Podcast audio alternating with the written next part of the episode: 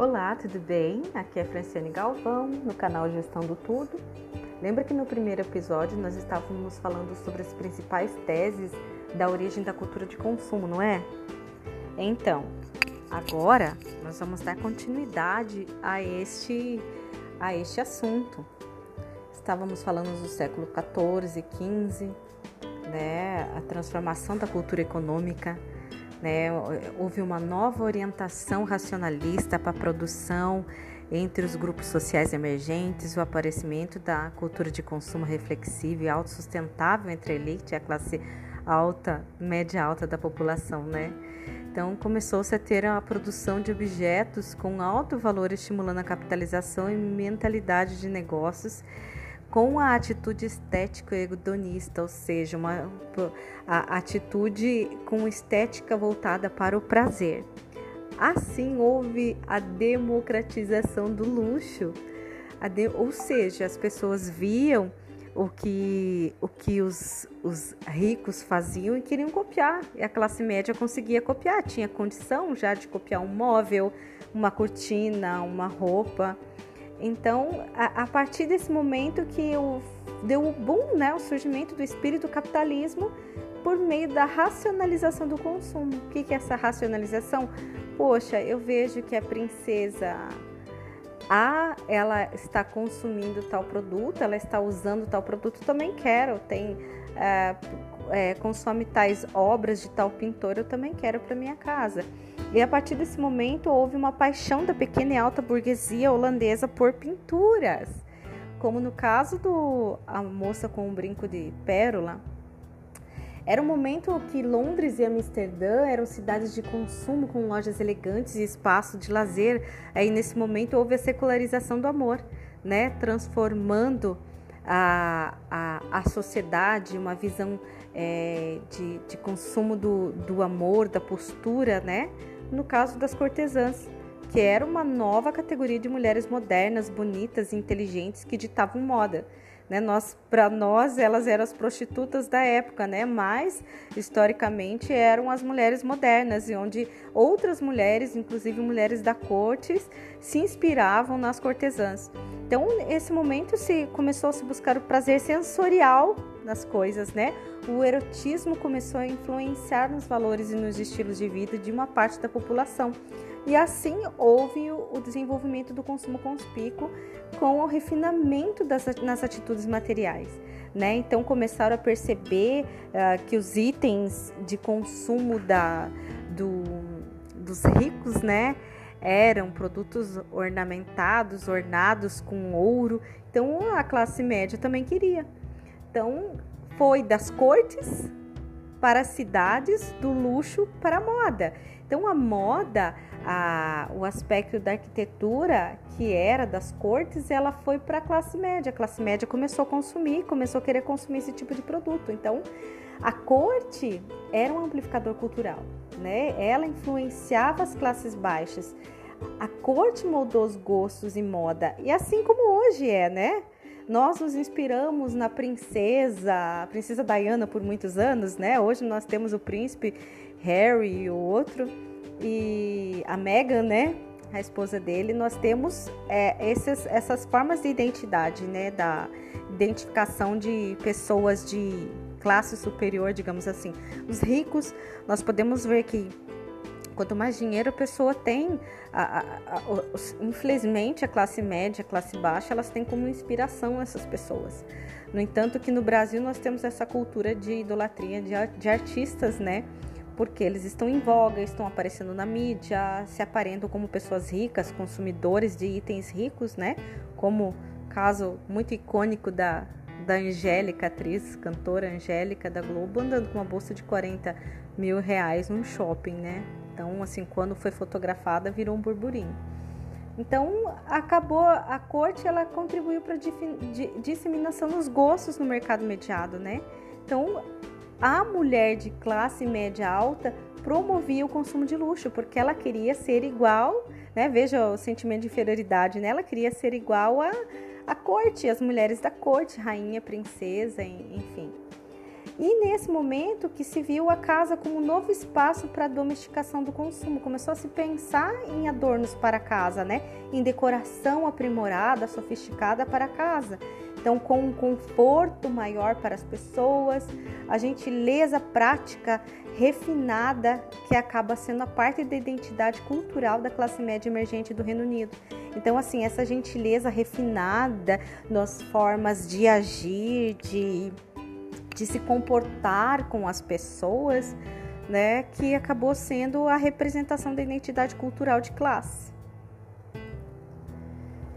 E assim nós temos uma cronologia os fatores de desenvolvimento da sociedade de consumo que começou no comércio internacional, dos modos de produção, do sistema financeiro, estados e nações, luxos, ética é, mundial, moda, sistema de comercialização, indústria do entretenimento e uh, discurso público.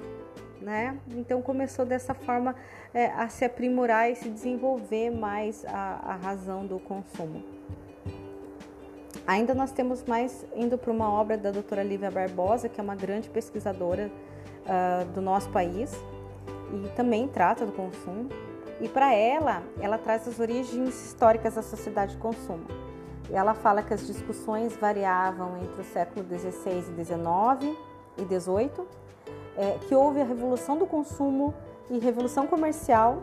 Essas duas revoluções elas precederiam a revolução industrial, né? A revolução industrial acho que está mais premente na nossa mente, né? Porque nós nos lembramos, encabeçamos, né?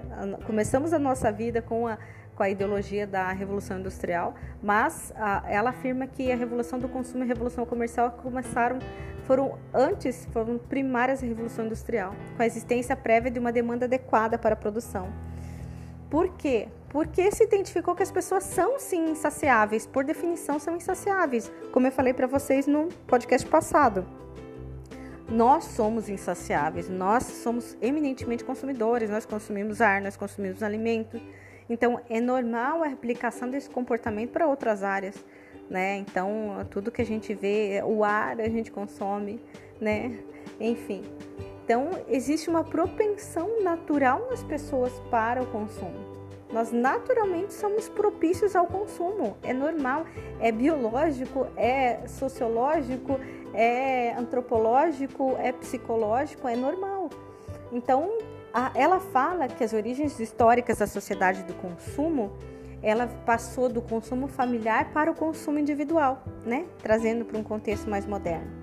No consumo familiar tinha-se as leis suntuárias. As leis suntuárias que, que eram? Eram leis onde as pessoas tinham que seguir determinadas vestimentas de acordo com o nível socioeconômico delas. Né? Então se dizia, a ah, tal pessoa de classe média ou cortesã se vestia de um jeito, de uma cor, enfim, tem toda uma tabela. Se vocês quiserem procurar na internet, tem toda uma tabela de vestimento que eles, vestimenta que eles teriam que seguir, né? Então, as escolhas individuais eram subordinadas aos códigos sociais que existiam na época e também morais do grupo que eles pertenciam. Então, se era da corte, era um estilo de roupa, se era de uma classe mais baixa, era outro estilo. E isso mudou, né? Com o passar dos anos, mudou para o consumo individual, o que a gente vê com a razão da, da pós-modernidade, a, a visão individual das coisas, né? O consumo individual das coisas. E nesse momento de consumo individual, nós temos já liberdade de escolha, autonomia de decisão, ausência de códigos sociais e morais. Veja como a gente não tem muita questão da existência de códigos sociais e morais, ainda mais hoje, né? Onde a moral e a ética, elas estão. As pessoas estão passando por elas e não estão seguindo, né? Enfim, está sendo desmoralizado tudo em qualquer contexto social. Nós temos uma multiplicidade de grupos e tribos urbanas, né? uh, onde os indivíduos eles criam seu próprio sistema de moda, sua própria estrutura de consumo. Então, já visto os frugais, nós temos aquelas pessoas que alimentam de produtos, se alimentam de produtos orgânicos, que economizam, aquelas pessoas que, como e os foodies, né? Os que a gente chama de foodies, que são as pessoas que economizam para poder comer bem em algum lugar, comer uma coisa diferente. Então nós temos tribos de consumo diferenciadas. Ah, pessoas que consomem produtos de luxo, pessoas que consomem roupas é, de bazar, né? Pessoas sustentáveis e assim por diante. Nós temos possibilidades dessa, dessa mudança de estrutura que a gente chama de tribos de consumo, tá? Ou você quer chamar também nichos, novos nichos de consumo. Também uma das questões que foi da evolução do consumo da pátina para o consumo de moda. O que é a pátina que se destina? A pátina é o consumo. É, a gente até hoje a gente tem. Lembra daquele móvel que era da tua bisavó, tataravó, que tá lá, passou de geração por geração e você guarda? Você deixa lá, ah, isso eu ganhei da minha avó, da minha bisavó, era da minha mãe, e você vai guardando, e isso é pátina, né? Aquela é a marca do tempo deixado nos objetos que é utilizado pela mesma família por gerações. Então, é, você tinha uma visão de ciclo de vida do produto maior.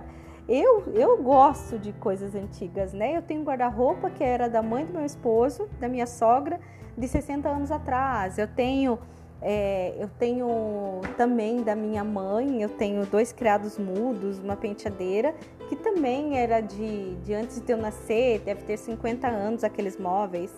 40, 50 anos. É, eu acho que é mais ou menos da mesma época. Então, assim, é a, a marca do tempo, né, que deixado nele é um consumo do, do que a gente chama de, de retrô, vintage, né? Então, tem uma distinção, tá, entre retrô e vintage.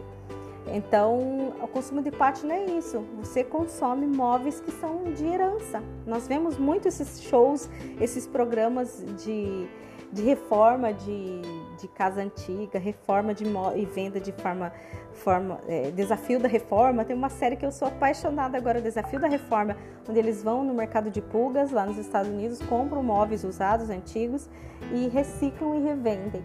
Né? Então está voltando à moda essa sistemática de você reciclar. Querendo ou não, os móveis antigos eles têm uma qualidade maior, eles não são tão descartáveis quanto os móveis de hoje em dia, né? Com a nossa obsolescência programada, os móveis hoje em dia eles servem para durar duas, três mudanças, senão daí você pode jogar fora, queimar.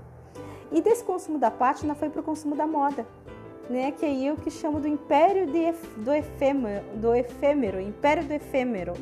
Ou seja, é um mecanismo social que expressa a temporalidade de curta duração. Pode ver a moda. A moda ela dura sazonalidade ela dura uma sazonalidade. Nós estamos agora a moda do neon. Eu já estava já há mais de três anos com essa moda do neon. Aliás, quatro, cinco anos eu estava querendo muito roupas neon e não achava que no Brasil.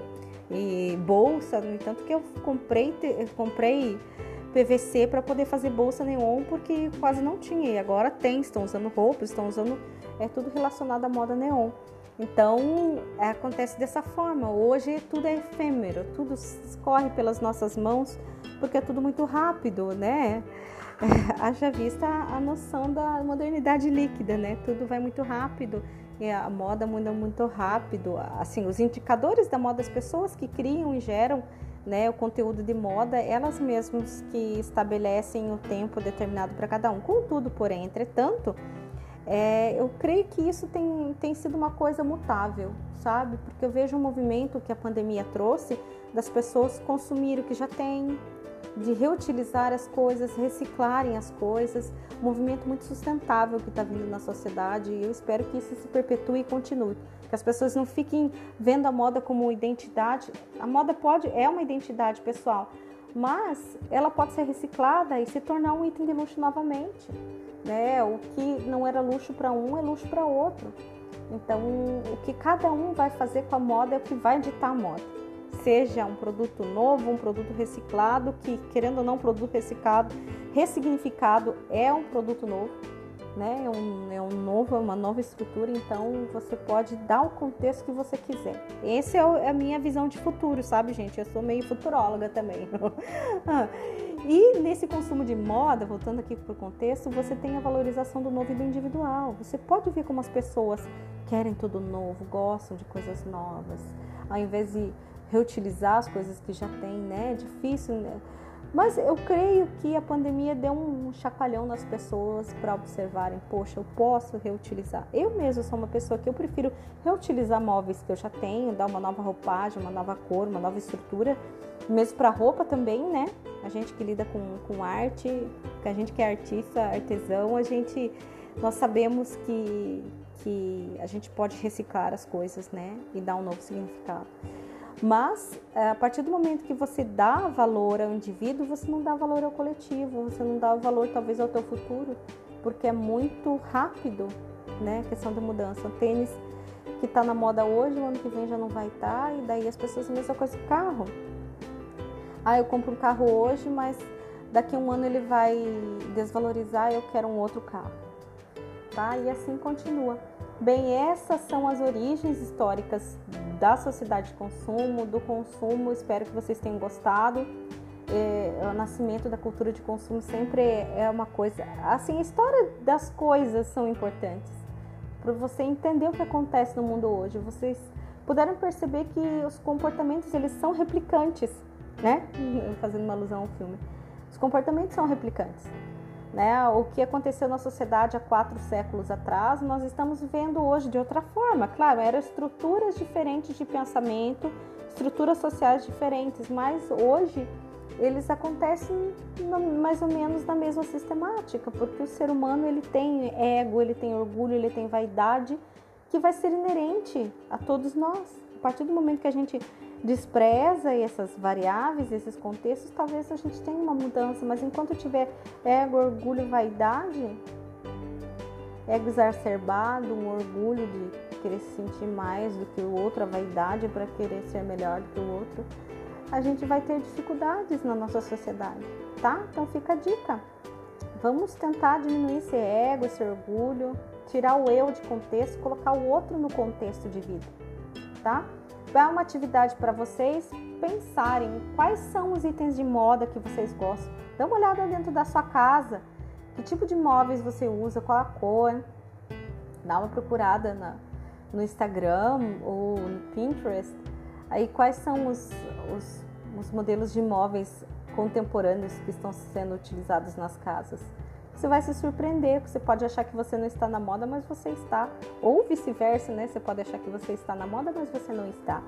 Então é sempre interessante ter essa visão. Mesma coisa a roupa. Se você vai para o Instagram, Instagram, você vai ver se, se você pertence ao grupo moderno ou não. Tá ok? Aqui fica um abraço. Que vocês tenham um dia excelente em qualquer lugar que vocês estejam. Pense que você é melhor do que você imagina que você é, tá? Você é uma pessoa excelente. Que Deus te abençoe hoje e sempre.